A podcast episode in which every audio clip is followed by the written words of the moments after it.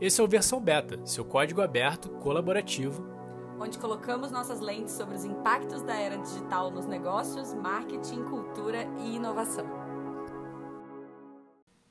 Nesta edição do Versão Beta, estamos aqui com o Santiago Andreuza, empreendedor e fundador de empresas como a Bode, especializada em desenvolvimento de software, e a Aerolito, que é um ecossistema de alfabetização de futuros. Hoje, através de uma nova iniciativa, ele é cofundador da Twig Games, que é uma empresa que explora o grande ecossistema dos games pela perspectiva de negócios, comunicação e marketing, para desenvolver habilidades e competências socioemocionais utilizando jogos digitais já existentes. Santiago, seja muito bem-vindo à versão beta. Sabe que é um prazer enorme ter você aqui com a gente. Então, estou é, curioso para ouvir suas considerações iniciais. Bem-vindo, Santiago. E aí, gente, tudo bem? É um prazer estar com vocês. Estou muito feliz em estar aqui conversando. É, alguns, alguns grandes amigos meus, como o Thiago e o Jean, passaram por aqui, então eu fiquei super empolgado para trocar essa ideia com vocês e com essa audiência que vocês uh, estão impactando, né? Super bacana. Bom, a gente fica muito feliz, cara, e, e principalmente sabendo que é, você é um cara que participa de poucos podcasts, né? Então, fica, fica muito. Uma grande honra de ter você aqui com a gente, trocando uma ideia. E temos total é, certeza aqui de que, que esse papo vai ser útil para pessoas em diversos momentos de vida. Né? Não gosto nem de falar de carreira, afinal, uma coisa sempre esbarra na outra, mas em momentos de vida. E para a gente começar esse papo, como é de praxe dos nossos episódios, a gente quer saber um pouquinho da sua história, né? Para você contar um pouquinho da sua história para a gente, sobre quem é o Santiago, como é que você chegou nesse momento da Twig. Então, você pode falar um pouco do teu background, o que, que você acredita, é uma coisa mais filosófica ou coisa mais prática, fica à vontade. Mas quais foram os desafios e as suas visões que você construiu ao longo desse caminho? O que, que te influenciou, o que, que te motivou? Eu tenho certeza que essa história vai trazer algumas reflexões importantes para momento de vida de quem está ouvindo a gente agora. Legal. Então, contando um pouquinho é, de alguns ciclos né, da minha vida, eu vim de uma família de classe média é, que morou em várias cidades por causa da profissão do meu pai. Então, esse é um primeiro ponto interessante já, né, que desde muito cedo aprendi a me adaptar rápido a algumas coisas de mudanças, assim, o que é, hoje em dia eu vejo com boas lentes, mas na época era muito traumático. então, então eu mudei de cidade algo em torno de 15 ou 17 vezes, eu não lembro agora especificamente. Mas uhum. eu tenho 33 anos, tenho um filho de 5 anos, é, um background de tecnologia. Eu estudei ciência da computação e sistemas de informação, e desde muito cedo eu comecei a programar, até antes de entrar na faculdade, né, mas de forma informal, assim, com, com aquelas revistinhas que a gente comprava na banca. E logo no começo da faculdade, assim, quando eu decidi, de fato, uh, trilhar esse caminho uh, para educação formal, assim, né, e técnico, eu entrei na Dell então, desde muito cedo eu comecei a trabalhar em grandes corporações, trabalhei em Dell, HP, é, viajei o mundo, tive a chance de é, conviver e trabalhar com muitos times diferentes a nível de cultura, de países, de disciplinas, então isso foi super bacana. Até que em 2011 ou 12, é, eu e um grupo de amigos da HP, a gente resolveu empreender e a gente criou uma empresa, que é a Bod, que você comentou, que era uma empresa focada basicamente em design sprint de software. Então a gente fazia uh, protótipos rápidos, assim, de finais de semana, e software é meio que nem filho, né? Depois que você é, concebe ali, não pode deixar ele assim, tem que né, dar manutenção e ficar ali cuidando uhum. dele. E aí isso virou uma empresa um pouco maior, que depois se juntou com é, a Perestroika, que é a empresa que Jean, hoje, né, que, que estava aqui, é um dos, dos, sócios, e a partir daí, Tiago e eu uh, cofundamos a Aerolito, que é esse ecossistema de, de inovação e, e estudos de futuro, né, vamos dizer assim. E aí, nos últimos sete anos, eu me dediquei a Aerolito, fazendo vários projetos, então, desde espaços de aprendizagem é, com essa perspectiva e visão de múltiplos futuros, é, concepção de alguns softwares, metodologias de aprendizagem não lineares e digitais, é, projetos de realidade virtual, realidade aumentada, blockchain, inteligência artificial. E em algum momento desses sete anos ali que, que, que eu me dei conta que, pô, legal e tal essa história, mas uh, eu quero galgar um caminho novo para uma parada que eu acredito muito, que eu acompanho há um tempão, que era justamente essa história dos games. Uhum. Então, em 2020, eu me desliguei da Aerolito e fiquei um tempo meio, uh, não gosto de falar sabático, assim, mas voltado a estudo e a um pouco mais de entendimento uh, desse grande boom, né, que são os games que estão acontecendo. Uh, e aí eu entendi que existem vários padrões, assim, eu sempre joguei game, sempre fui gamer, mas eu e acompanhava o cenário desde 2017, ali 2018, mas nunca tinha estudado profundamente assim. E aí eu entendi que, cara, game é um padrão tecnológico, né? Então, é, os jogos digitais barra eletrônicos, eles se comportam e eles estão seguindo o mesmo caminho do que a tecnologia, que eles têm uma, uma inicialmente uma visão muito profunda e verticalizada, né? Que é assim, pô, uh, tudo é game e aos poucos está se tornando transversal, assim como a tecnologia. Sim. Então a premissa da Twig é muito essa, é olhar os games com seus impactos transversais. Então quando a gente fala de marketing, metaverso lá, é quase que a união de, dessas três coisas, esses três elementos, que é a comunicação, a tecnologia e o game. E o que a Twig se propõe a entregar hoje uh, são duas frentes, assim. Então, uma é uh, dessa, dessa visão que a gente tem, né, de tá, o game não é só esses bilhões que a galera tá falando, ele tem um impacto um pouco maior a médio e longo prazo. Ele, teoricamente, vai ser uma plataforma uh, para diversas atividades. Então, uh, assim como a gente fala de comunicação e marketing para educação também, para convívio social também, e a gente tem o Clube de Habilidades, que é um negócio que está saindo do forno agora, deve ser lançado uh, no meio de setembro, que é basicamente usar jogos existentes, então, e populares, então, como uh, Minecraft, PKXD, Among Us, Fortnite e outros tantos que a gente conhece, para desenvolver habilidades como criatividade, tomada de decisão, comunicação, voltado para o público uh, infanto-juvenil. Então... Isso, é, isso, é, muito legal, Santiago, porque é, quando a gente vai mudando é, o, o, paradigma. A gente falou até no outro episódio, né? É, poxa, é, é, é, é, um pouco redundante a gente falar de marketing digital hoje em 2021. Uhum.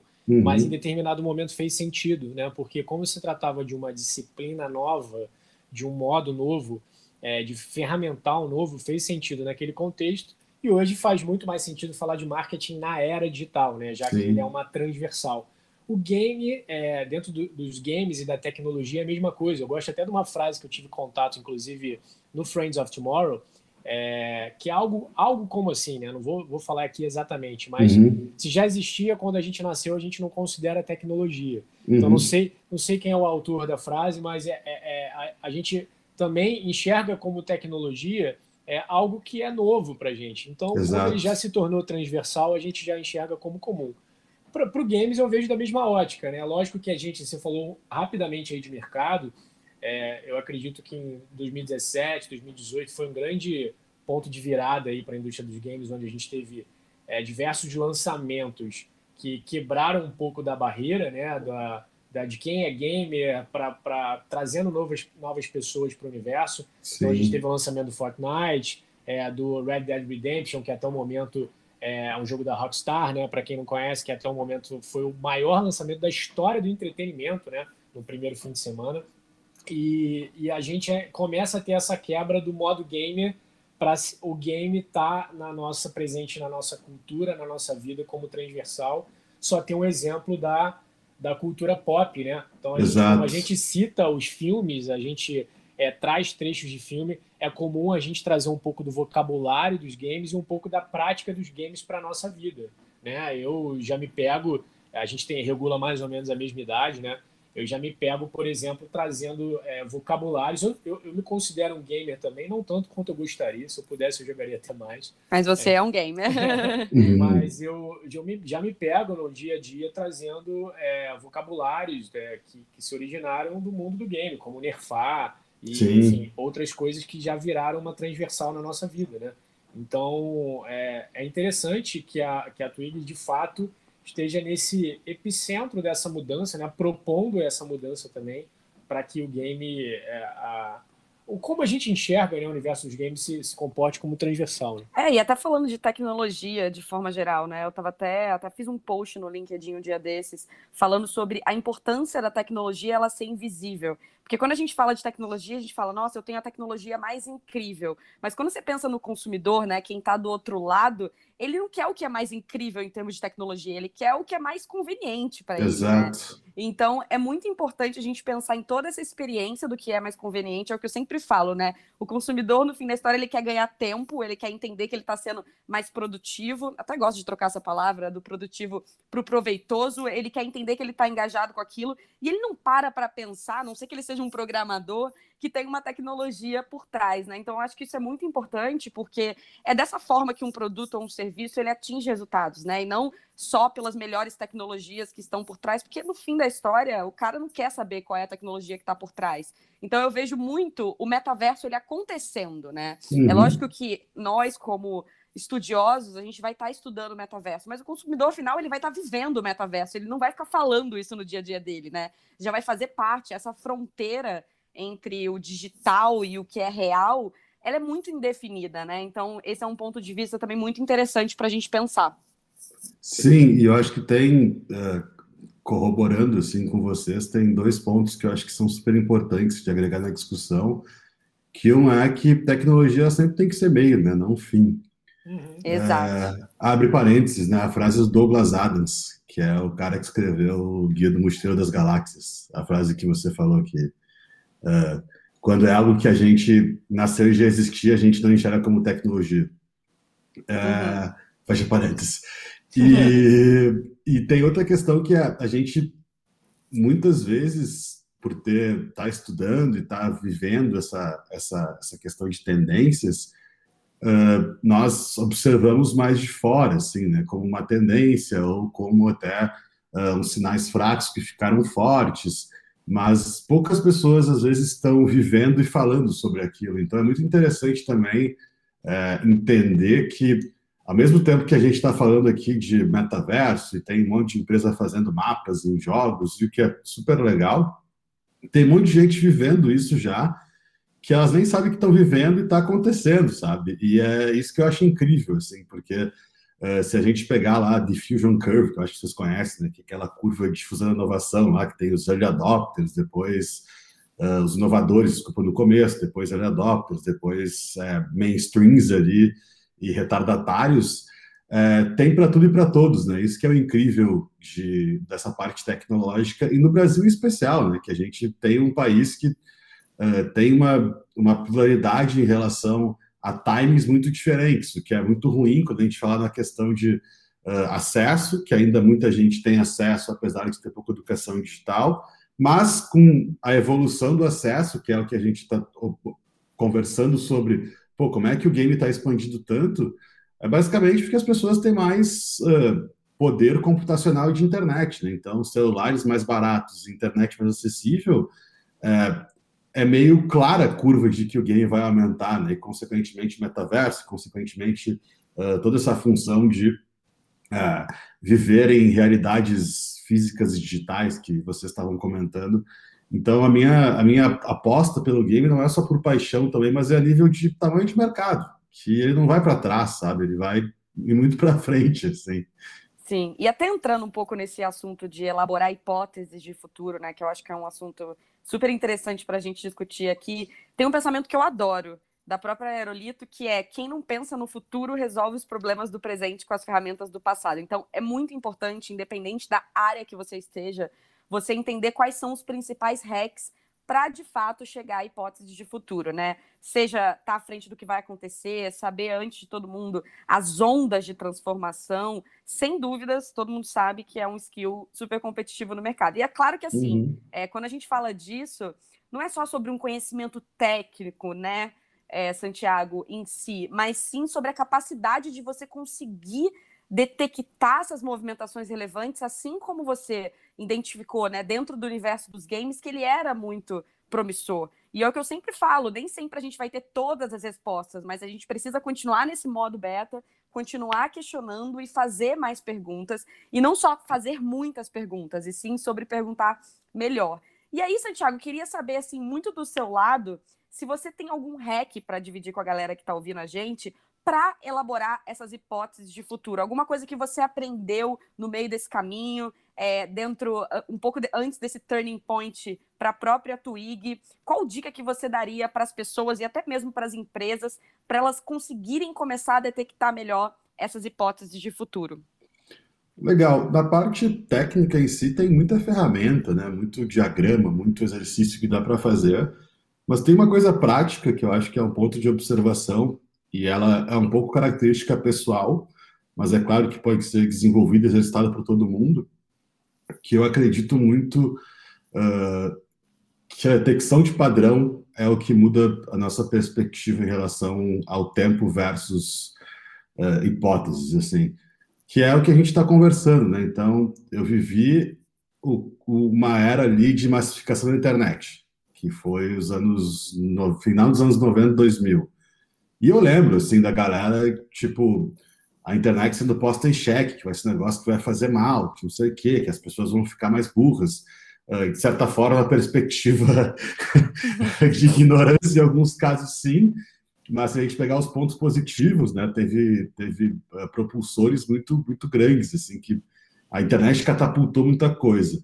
E quando a gente olha movimentos novos, então quando a gente pega game ou até outras tecnologias como blockchain, realidade virtual, inteligência artificial, é, se a gente enxergar alguns padrões, nós conseguimos é, tentar traçar cenários, né? Então eu vou dar um exemplo aqui em tempo real, assim, tentando elaborar uma coisa sem pensar muito. Mas quando a gente pega é, blockchain, que é, alguma, que é um negócio que é, basicamente empodera a distribuição das redes. Né? Então, a gente trabalha com, com em, em, situações mais distribuídas. A internet, o que ela fez foi descentralizar, não distribuir. A gente está no meio do caminho para descentralização, para distribuição total. Então, é meio que um padrão acontecer essa, essa distribuição. Não sei se estou fazendo muito claro, mas quando a gente uhum. pega plataformas como Airbnb, Uber, uh, enfim, essas plataformas que fazem intermediações, elas são movimento de internet. A gente olha para trás, existiam centralizadores que eram offline, tá? ou até algumas coisas centralizadas, mas não escaláveis. Então, a internet ela teve essa escala muito grande na distribuição, na descentralização. Quando a gente fala de distribuição, que é um terceiro passo, via blockchain, por exemplo, é, nós podemos considerar que o middleman, que seria tipo assim, a empresa Uber, daqui uns dias cai porque tem serviços, por exemplo, como o Arcade City, que é um aplicativo que ele se presta a fazer a mesma coisa que o Uber, mas via blockchain, que ele não tem o meio ali, porque principalmente o processamento de pagamento dele é muito barato, é via, né, é, via rede blockchain. Então, toda aquela carga de ferramenta, de gateway, de etc., cai fora, fazendo que a empresa ou a instituição consiga distribuir melhor os seus ganhos. Onde eu quero chegar com isso é que, sim, é difícil chegar nessa conclusão quando a gente fala de movimentos de mercado. Mas quando tu começa a treinar o teu olhar, tu fala assim, cara, dá para entender, sabe? Que é, por exemplo, outro exemplo, não sei se você lembra do Vine, que o Vine era um... Sim, uma... sim. O Vine eram vídeos de 7 ou 15 segundos, não lembro agora, que você mandava para alguém e o vídeo sumia. Acho que era isso. Então, quando a gente olha para trás agora do TikTok, o TikTok ele é tipo um Vine 6.0 então, o TikTok foi, foi oh, desculpa, o Vine foi uh, suporte para o Snapchat chegar, o Snapchat foi suporte para o Instagram viralizar, o Instagram foi suporte para o TikTok. Então, uh, quando a gente olha para trás, a gente fala assim, tá, entendi o padrão.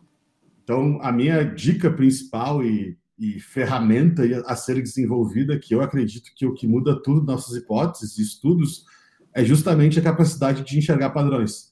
E isso é exercício, que é ficar exercitando, que é assim, tá, o que, que tem de comum entre, uh, sei lá, o Clubhouse, que a gente estava falando aqui em off, e outro serviço X? E se perguntar. E a partir daí você consegue, tipo assim, calibra tanto o olhar que tudo vira um padrão. E é legal, assim, ter essa visão de mundo. Eu acho bem interessante, porque você começa a entender uh, até as coisas para trás, assim, porque você começa a pesquisar e, e, te ajuda a entender que, beleza, tudo vai ser suporte para tudo, né? Então, quando a gente fala de marketing, foi suporte para marketing digital. Aí a gente está falando de marketing na era digital. Então, daqui a pouco tem o marketing game, daqui a pouco tem o marketing no metaverso, daqui a pouco tem o marketing na simulação. Então, uh, é um padrão. Eu acho que a minha dica número um, assim, que se eu puder falar, pô, pessoas treinem isso, é detectar padrões. É um exercício de, inicialmente, né, é como uma academia, né, como, como você ah. falou, é, é, prática mesmo como um exercício de engenharia reversa, né. Uhum. Então, o que hoje é sinal, ele vai se tornar suporte para algo que, que vai vir no futuro. Fazendo uma, uma analogia aqui, é, para quem não está muito familiarizado também com o que a gente está falando, pode ter gente que está tendo contato é, pela primeira vez né, é, com, esse, com essa abordagem, é mais ou menos como se o Santiago tivesse desenvolvido um trabalho com um determinado objetivo, em determinado momento ou ele se tornou datado, ou ele, ele perdeu é, espaço, em outro momento alguma outra pessoa recupera aquele trabalho que foi é, é, levado até aquele ponto, né, ou aquela adoção da, das pessoas que, que, que, que, trouxeram até aquele momento. E ressignifica isso para uma outra é, para uma outra utilidade. Então, por exemplo, o Vine ele quebrou, né, essa, ele tornou, é, ele permitiu a adoção é, da, do consumo de vídeos rápidos, né, que se resolvem ali em seis segundos. Exato. Em determinado momento, quando o Vine se tornou datado, isso ficou em segundo plano, mas já tinha sido iniciado um suporte ali para uma nova modalidade, que no caso agora é cumprida pelo Stories ou pelo TikTok, pelo Reels né, do, do, uhum. do, do Instagram. Então, a gente fazendo esse, paralelo aí com, é, com o Clubhouse, né, a gente consegue perceber o que, que vale, aí, trazendo para isso para dentro de uma empresa né, ou para dentro de uma iniciativa, de um projeto o que, que vale você tornar um, uma empresa ou um projeto como todo, ou o que, que vale você colocar como uma feature, né? Então, de repente, é, o, o, Clubhouse poderia funcionar melhor, como a gente estava até falando em off isso aqui também, fazendo uma análise aqui do, de como é que o Clubhouse se comportou nos últimos tempos, e a gente percebeu uma, uma necessidade de um time mais, mais efetivo, principalmente para o mercado brasileiro, que é sempre um mercado é, promissor para qualquer tecnologia, é, ou seja, para qualquer é, software, app, etc., é, ele se posicionar melhor para a gente entender se ele é um aplicativo autossuficiente ou se funcionaria melhor como uma feature de uma outra, de uma outra coisa macro. E assim, quando a gente está falando de engenharia reversa, um ótimo é, exercício para a gente começar né, é, a, a, a, fazer esse. É, começar a enxergar os sinais, né? Se eles são fracos, fortes, como é que a gente vai se comportar futuramente. Mas aqui falando em solução de problema. Muito uhum. provavelmente quem está ouvindo a gente aqui, e você também, Santiago, já se deparou com algum slide em alguma palestra ou algum curso. O mundo mudou, né? O que não deixa de ser, de estar tá certo, uhum. né? Como um todo. Mas por outro o mundo lado, muda todo dia, né? Na verdade. Todo todo segundo, Exatamente. Mas também não deixa de ser óbvio, né? Então, assim, se a gente quiser se aprofundar, estressar mais esse tema, mas também sem entrar muito a fundo, a gente vai entender que é exatamente isso que o Santiago estava falando, né? Do, do sinal se torna um suporte. A tecnologia se retroalimenta também e acelera a formação de um novo cenário. Então, é, com, o mundo, lógico que ele muda, a diferença é que ele muda cada vez mais rápido. Então, a nossa mentalidade e as nossas ferramentas que a gente possui aqui para solucionar, resolver os problemas que a gente conhece, elas se tornam mais datadas mais facilmente, né? elas são agredidas mais facilmente e se tornam é, datadas mais rapidamente. Em resumo, tá? Os problemas se tornaram mais complexos, né, Santiago? Então, uhum. solucionar esses problemas complexos é uma habilidade essencial para o futuro.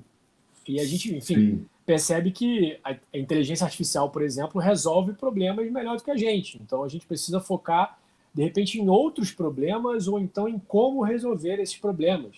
Então, falando aqui um pouco do teu negócio, tá? É, a Twig ela tem uma promessa muito particular e poderosa, na minha opinião, que é a promover a aprendizagem né, baseada em jogos, uhum. que é diferente da gamificação, né, Santiago? Queria que você explicasse é. depois um pouquinho é, para a nossa audiência. enfim, utilizando um cenário conhecido, como a gente falou dos jogos populares, então já, já são transversais para a nossa vida, para desenvolver habilidades, é, enfim, para resolver esses problemas complexos. Então, assim, fala um pouquinho para a gente do modelo de negócio mesmo da Twig. Eu acho que pode incentivar alguém que queira é, enriquecer esse ecossistema. De Sim. forma prática, como é que ela ajuda no desenvolvimento de habilidades para o futuro. Claro. Uh, então, a Twig é essa empresa que ela tem esses dois bracinhos, né? Que é um mais de conteúdo e esse clube de habilidades que não é muito sugestivo, né? Que é esse ambiente que a gente está desenvolvendo que uh, crianças e adolescentes exercitam e praticam habilidades através de jogos populares. O que, que isso acontece? O que, que é na prática, né? Contextualizando um pouco para quem não está familiarizado com os jogos. Uh, quando a gente joga qualquer jogo, nós automaticamente já estamos exercitando habilidades que a gente não sabe que está exercitando. Então, quando lá a gente joga, sei lá, talvez quem tenha filho em casa deve ver Minecraft, ou quem é gamer joga GTA, ou enfim. Esses jogos, eles passam o tempo inteiro fazendo o que a vida real faz. Então, a gente fica ali testando hipóteses, a gente cria estratégia, a gente tem que criar coisas rápidas, a gente tem que tomar decisão rápida, tem que se comunicar de forma eficaz. Então, os jogos já fazem isso de uma forma natural. O que a gente se deu conta, e o que é a premissa da Twig, é o seguinte: Hoje, e aí voltado para o público adolescente, né? jovem e adolescente, que é nosso público-alvo nesse momento. Uh, hoje, as plataformas de ensino uh, tradicionais e digitais, de certa forma, o maior desafio delas é o engajamento. Então, o maior desafio na aprendizagem é o engajamento. Porque, por mais que a gente é, gamifique, faça atividades e tal, as pessoas têm muitas concorrências, né? Então, pô, é muito difícil aqui a pessoa olhar um curso online num contexto de pandemia, que aí tem vários conteúdos acontecendo, que tem um seriado rolando, que tem a casa acontecendo, que tem as crianças chorando e, e então a competição pela atenção é o maior desafio na aprendizagem que existe.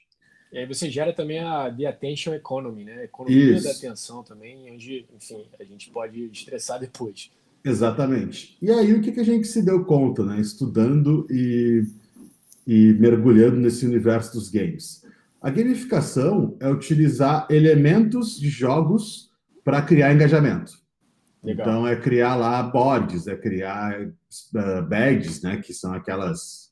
Como é que fala bags? É, sei lá, é, também, Insígnias. É, é algo assim. Isso. Pokémon. Exatamente. A tradução em português não, acho que não é tão boa. Isso, é, ou quadros, ou rankings, ou, uhum. né, ou pega uma parada e ganha outra, e por Sim. aí vai. Então, gamificação acho que é mais familiar né, para as pessoas. Claro. Uh, e muitos, muitas empresas, muitos é, ecossistemas de educação utilizam isso.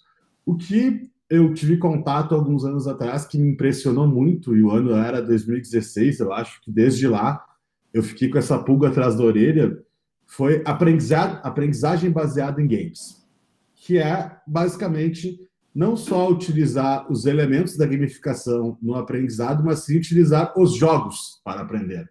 Uhum. Então é uma, é uma amplitude um pouco maior, né? Que ao invés de eu ficar usando ali as Só insígnias, né? é, ou os quadros, ou os rankings, eu utilizo um jogo para a pessoa aprender. É claro que isso é muito mais difícil, porque tem que ter muito mais repertório, não só uh, de conteúdo para adaptar naquele contexto, mas também de game, né? porque você tem que entender um pouco de jogos em si. E aí, juntando esses, essas peças todas, eu me dei conta de uma coisa, que era, pô, olha só, hoje as pessoas passam muito tempo jogando. Uh, seja GTA, seja Fortnite, seja KXD, seja Minecraft, seja Among Us, enfim, essa Free Fire, de jogo que, de jogo que existe. Seja o próprio Candy Crush também. Seja o próprio né? Candy Crush. Por que, que a gente não pode, então, é, criar atividades lá dentro para exercitar habilidades que são demandadas pelo mercado, que elas já são intrínsecas no game. Então é meio um. Vou processar isso que eu falei agora, porque é meio complexo. Mas, como eu comentei antes, os jogos já praticam tudo isso, que é criatividade, tomada de decisão, resolução de problemas complexos, comunicação assertiva, uh, colaboração e etc, etc, etc. Essas cinco que eu citei, que elas já são exercitadas automaticamente pelos jogos, se você abrir aí o Fórum Econômico Mundial, elas vão estar entre as habilidades mais demandadas do mercado de trabalho entre os anos de 2020 e 2025, cada vez mais. Uhum. Então, notem que curioso, que de um lado a gente tem um mercado que demanda isso, um monte, e de outro lado a gente tem instituições que não ensinam isso. Exato. Porque elas não conseguem engajar, porque o conteúdo é chato, porque os comos às vezes não são tão claros. Então, a nossa intenção foi juntar isso, que é, pô, se a gente já tem um lugar que propicia a ferramenta ideal para esse desenvolvimento, o que a gente tem que fazer é fazer atividades dentro dos jogos que uh, exercitem isso de forma intencional, ou seja, que a pessoa se dê conta que ela tomou uma decisão, que a pessoa se dê conta que ela tem que ter um padrão, que a pessoa se dê conta que ela tem que se comunicar bem. Então, o que uh, o Clube de Habilidades, né, que é essa iniciativa que hoje eu estou liderando e lançando daqui a duas semanas, a proposta dele é essa: é utilizar games que existem para praticar habilidades que todo mundo precisa desenvolver e cada vez o mercado demanda mais, mas as instituições têm muita dificuldade de uh, transmiti-las, né, de, de, criar essa cultura dentro do, das suas aulas e aulas expositivas às vezes mais chatas, enfim, e até a competição com os jogos. Então, é, resumindo, o que eu me dei conta nesse tempo foi é, eu tenho que utilizar onde as pessoas, uma ferramenta que as pessoas já estão. Eu vou gastar muito tempo para pegar e criar a minha plataforma gamificada e aí novo. criar um engajamento novo. E aí eu vou concorrer com o Fortnite, sabe? E é muito injusto essa concorrência, né? Porque uhum. Fortnite é muito mais legal que a plataforma, é, sem dúvidas.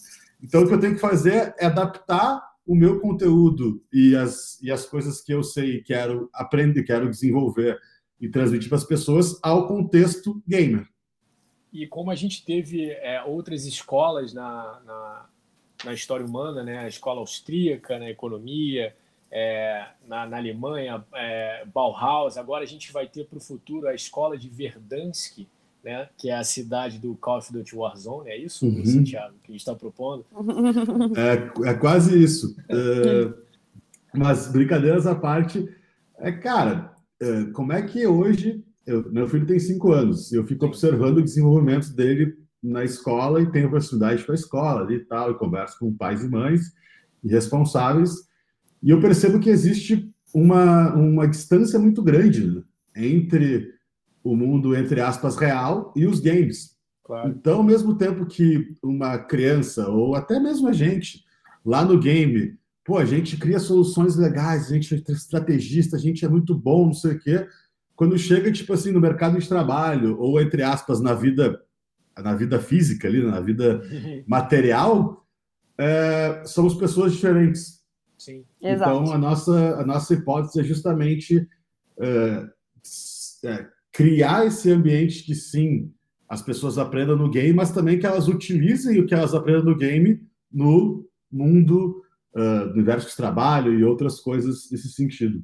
É, e uma coisa legal que você falou, Santiago, é o quanto que esse movimento é um movimento intrínseco, né? Então, hoje em dia, é, e essas novas gerações, elas não param e pensam, ah, eu quero aprender dentro de um game. Isso basicamente acontece naturalmente. Exato. E assim, convenhamos que quando a gente fala de habilidades como criatividade, que são super importantes, a gente até falou super sobre isso com, com o Jean, né, da perestroika, uhum. é, o quanto que isso é importante não é ensinado por uma instituição tradicional, é porque não dá para ensinar, isso precisa ser provocado. Então, quando você pensa numa trilha de aprendizagem, que ela não elabora ali muitas provocações, né, com as pessoas que estão é, dentro do curso, enfim, é, você percebe o quanto que a criatividade não tem como você ensinar como ser criativo, não tem como você só puramente ensinar como resolver problemas. Você tem que, de fato, dar as ferramentas, mas também provocar.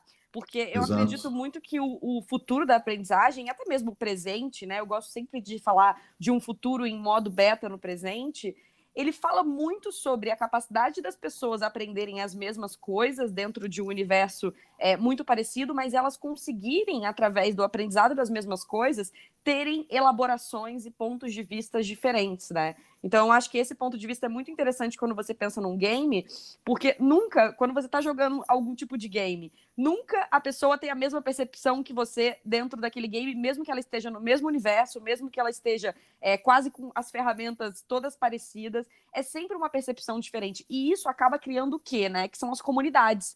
Então, uhum. eu acho uhum. engraçado quando eu entrei há pouco tempo, né, num trabalho que eu estava fazendo dentro desse universo gamer, apesar de eu não me considerar gamer também, mas eu sou uma entusiasta desse universo, e fui começando a entender essas comunidades, né? Quando você olha a comunidade de Free Fire, por exemplo, uhum. e, e, a comunidade de Call of Duty, são comunidades completamente diferentes, né? Mesmo que para algumas pessoas que estão fora, é, sejam universos parecidos, né? Porque a gente criou esse estereótipo do gamer. Ah, o gamer é o, é o nerd que fica atrás do computador ou atrás do PlayStation.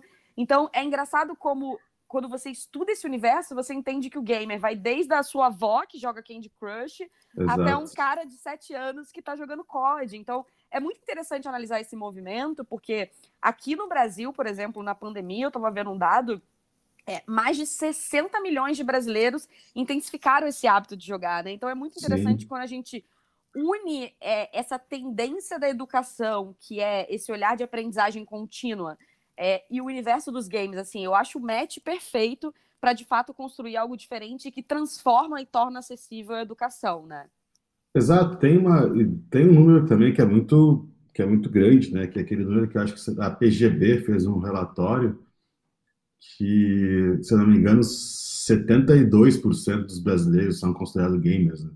Que é isso que você falou, que é, pô, a minha avó que joga algum jogo que é um pouco mais simples ali, e o moleque de 5 anos que, que é o meu filho que joga aqueles joguinhos de construir a casinha e botar a roupa na, nas pessoas e tal. E aí, nesse contexto também, pegando o gancho de criatividade, por exemplo, que você comentou, eu acho que tem uma questão que o game ajuda muito, que é durante muito tempo, é, eu pelo menos fui ensinado em relação às habilidades de uma forma mais, uh, mais não é rígida, né, mas mais linear, assim, que é, pô, existe criatividade, colaboração, não sei o quê, e como é que você desenvolve a criatividade? Aí tem lá algumas ferramentas e tal, mas na prática realmente é bem difícil, né? Quando a gente fala numa, numa, numa realidade corporativa, então é quase impossível, assim. E durante esses últimos anos de estudo, assim, em relação a reflexões da vida como um todo e até habilidades é, para mercado, etc., o que eu me dei conta foi que o que o game faz é, é justamente exercitar características das pessoas e não só habilidades. E que uma série de características é o que compõe uma habilidade. Então, explicando, é, a criatividade, ela não é você é criativo ou não. É, você consegue conectar e fazer conexões rápidas, mais ser flexível, mais ter escuta ativa, mais não sei o que, mais não sei o que lá. E aí você sim é criativo. Então, são características pessoais que elas vêm antes das habilidades que nos tornam pessoas criativas ou colaborativas ou comunicativas. Uhum. Então, o que eu considero características é como se fosse um monte de pecinha de Lego que, de acordo da forma que a gente monta elas, as habilidades são formadas. Então, por exemplo, para a gente falar de colaboração, comunicação e criatividade, tem que haver flexibilidade primeiro, ou tem que haver fala com intenção em algumas das, em uma das duas. Então, o ponto que eu quero trazer aqui é as nossas crenças sobre habilidades, na minha visão, elas não são equivocadas, mas eu acho que elas são muito macro perto do que a gente consegue desenvolver. Por isso que eu acho que a gente desenvolve pouco. Então, quando a gente fala assim, não, então beleza, você é criativo a partir de amanhã. Existem exercícios, é claro, que é consumir conteúdo XYZ, só que, assim como exercício físico, eu não vou ser a partir de amanhã um alterofilista. Eu primeiro tenho que me alimentar bem, depois eu tenho que fazer exercícios tais, depois é, é o micro que vai se juntando e a partir daí cria uma macro situação. Então, eu acho que o game, na minha visão, o que ele faz de muito bem é justamente essa minúcia, né? Que é exercitar, sim, a habilidade macro, mas as suas características o tempo todo, que são estímulos.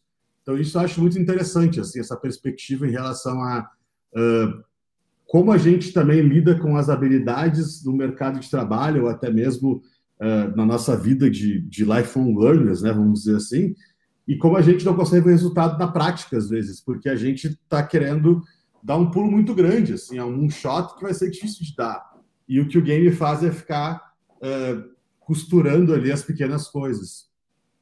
É, então, assim, como residual, embalando um pouco do que você falou, né, Santiago, a gente parar de lutar contra onde está o engajamento, né, tentar fazer um caminho muito mais difícil e usar as ferramentas, usar os sinais, usar o que já existe como suporte para que a gente consiga propor novas iniciativas, né?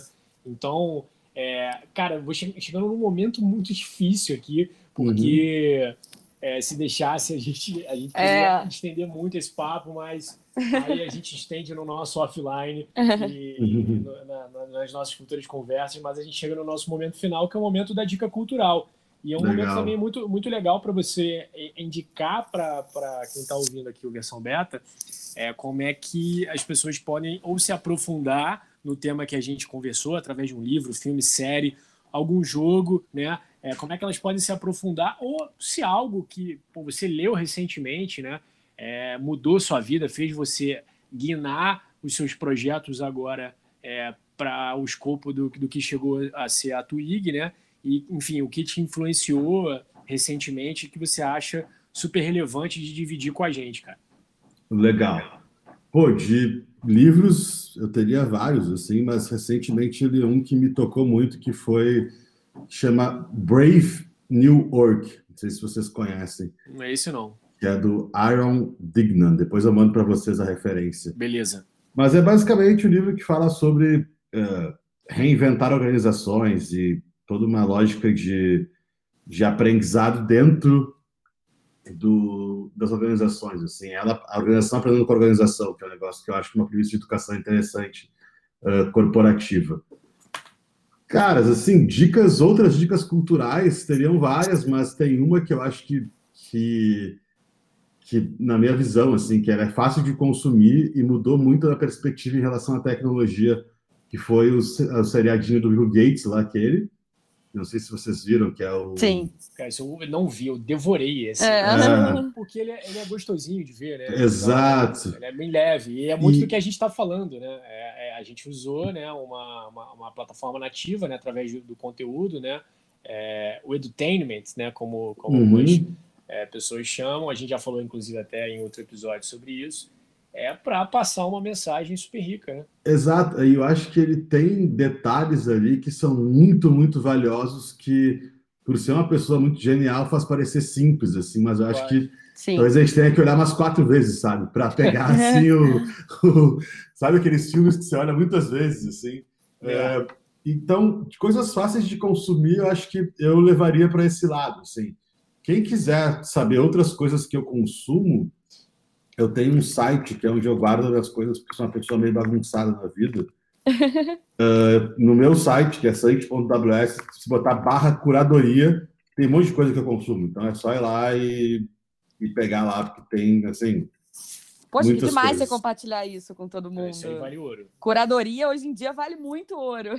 É, eu tenho que atualizar lá, inclusive, até não, não tenho atualizado muito, mas, mas eu acho que é um negócio que é legal, assim, porque aí são conteúdos mais profundos, tem coisas técnicas e tal, então vale a pena dar uma olhada. Espero que vocês tenham curtido esse episódio do Versão Beta e aproveita para mandar um feedback pra gente lá no Instagram. É só seguir biancapmbrito ou natan.valadares e mandar um direct pra gente. Valeu, galera!